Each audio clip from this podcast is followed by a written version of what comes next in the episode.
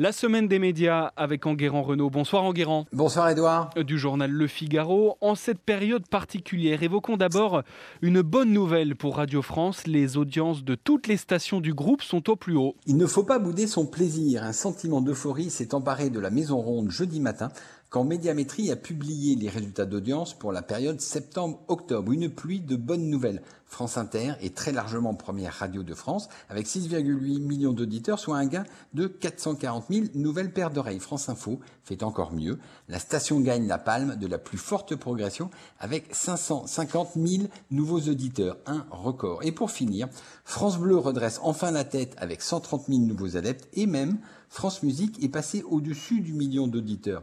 En tout, les stations de Radio France séduisent 15 millions et demi d'auditeurs chaque jour.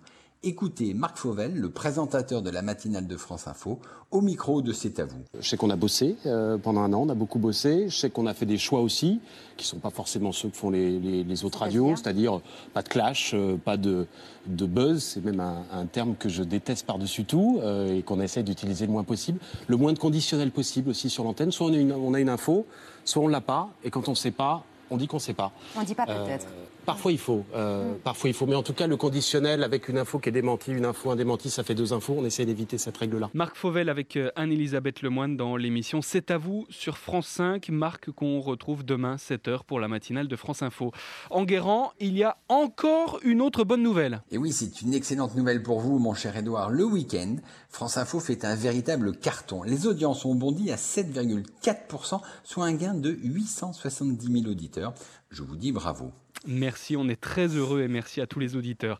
Euh, Enguerrand, mais il n'y a pas que des bonnes nouvelles dans ce palmarès. Non, la plus mauvaise est que le média radio dans son ensemble perd encore des fidèles. Ils sont 620 000 de moins que l'an dernier. Cela s'explique par le confinement qui a bouleversé les habitudes des Français. Beaucoup sont en télétravail, se réveillent plus tard et donc écoutent moins la radio. Il faut savoir que près de 40% de l'écoute de la radio s'effectue en mobilité, dans la voiture essentiellement pour se rendre au bureau ou pour en revenir eh bien le confinement n'est pas bon pour la radio.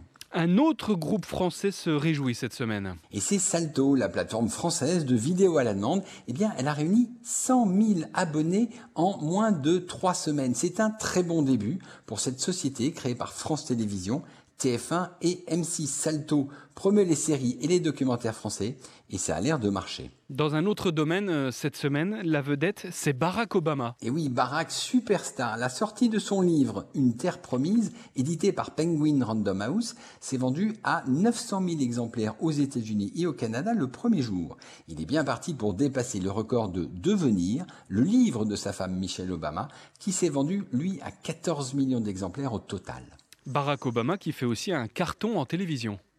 L'interview exclusive décrochée par François Bunel sur France 2 a rassemblé près de 6 millions de téléspectateurs en prime time, un véritable score présidentiel. On reste aux États-Unis euh, pour parler de ces deux journaux en ligne qui fusionnent. Et oui, BuzzFeed, le symbole des journaux pure player, ces journaux numériques qui séduisent un jeune public, eh bien BuzzFeed rachète le Youth Post, créé par Ariana Huffington en 2005. C'est un véritable tournant pour ces ex-stars des médias en ligne, puisque la chute des reçus publicitaires a gravement affecté ces journaux depuis 2017. Aujourd'hui, ils se regroupent pour survivre. Notons que la version française du Youth Post sera toujours opérée par le groupe Le Monde. Quant à BuzzFeed, il avait quitté le marché français il y a maintenant deux ans. Allez, finissons avec euh, une sorte d'Instagram Gate qui agite le Vatican et les réseaux sociaux. Et oui, le compte officiel Instagram du pape François a liké une photo très osée d'une mannequin brésilienne en porte-jartel. Ce like a été immédiatement retiré, mais le Vatican a demandé des explications à Instagram. Le mystère reste entier. Le pape François ne gère évidemment pas directement son compte Instagram et ce compte n'a jamais liké aucun compte jusqu'à présent. Est-ce une erreur du community manager du Vatican ou une malveillance sur le réseau social américain? On ne sait toujours pas. On surveillera ça dans les prochaines semaines. Merci beaucoup, Enguerrand Renault, pour la semaine des médias. À dimanche prochain.